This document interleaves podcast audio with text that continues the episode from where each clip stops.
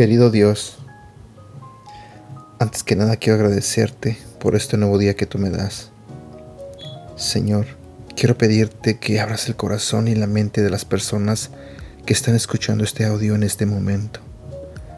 Te pido, Señor, que seas tú el que les hable a través de este devocional. Y también te pido, Señor, que bendiga sus vidas. En el nombre de Jesús. Amén. Hola. ¿Cómo estás? Buenos días, ¿cómo amaneciste? Feliz viernes para todos. El día de hoy vamos a continuar y terminar con esta serie de devocionales donde aprendimos a lo que significaba ir tras la fama, tras la aprobación, tras la perfección, tras los logros y tras el confort.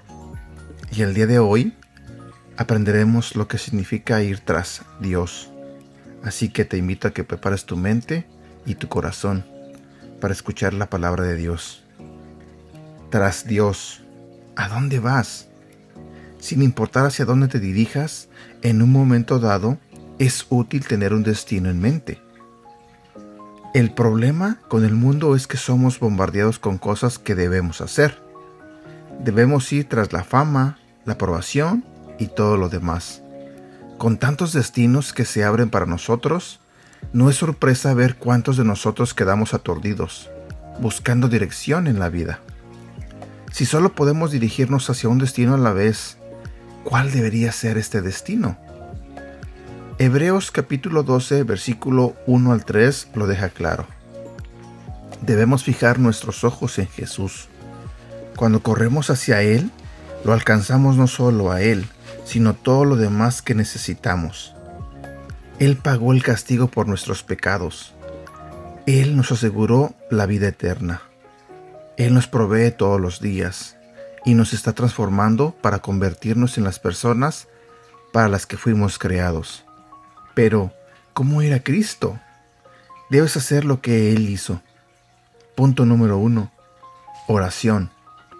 Cuando Jesús necesitaba recargarse después de varios días de hablar con las multitudes, buscaba al Padre. Cuando estaba en angustia en el huerto del Getsemaní, él clamó al Padre. La oración nos mantiene conectados con Cristo. Punto número 2. Gente. Fuimos creados para vivir en relación con otras personas. Jesús mientras estuvo en la tierra se rodeó de gente, desafiándolos y animándolos en su fe seguramente persigues lo que la gente la mayor parte del tiempo persigue. Así que pasa tiempo con la gente que está buscando a Dios. Punto número 3. Jesús vino a la tierra a servir. Se decía a sí mismo. Lo hacía de maneras grandes y pequeñas, y él completó su ministerio con el sacrificio más grande, sacrificar su propia vida por nosotros. Cuando servimos a aquellos que tenemos a nuestro alrededor, estamos buscando a Dios al hacer lo que Jesús hacía. Punto número 4.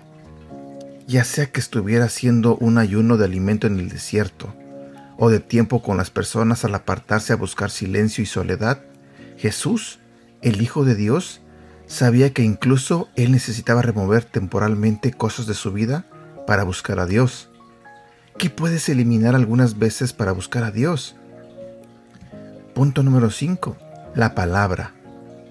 Jesús tenía una ventaja en esto, como Juan capítulo 1 lo indica.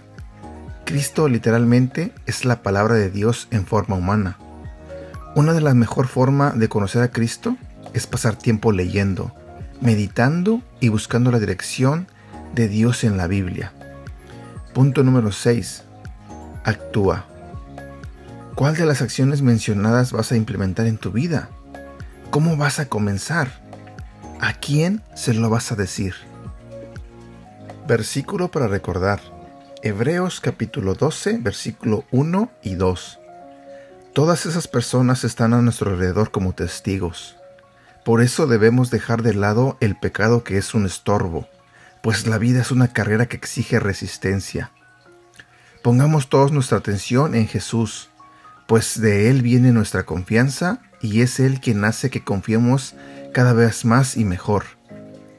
Jesús soportó la vergüenza de morir clavado en una cruz porque sabía que, después de tanto sufrimiento, sería muy feliz. Y ahora se ha sentado a la derecha del trono de Dios. Piensen en el ejemplo de Jesús. Mucha gente pecadora lo odió y lo hizo sufrir, pero Él siguió adelante.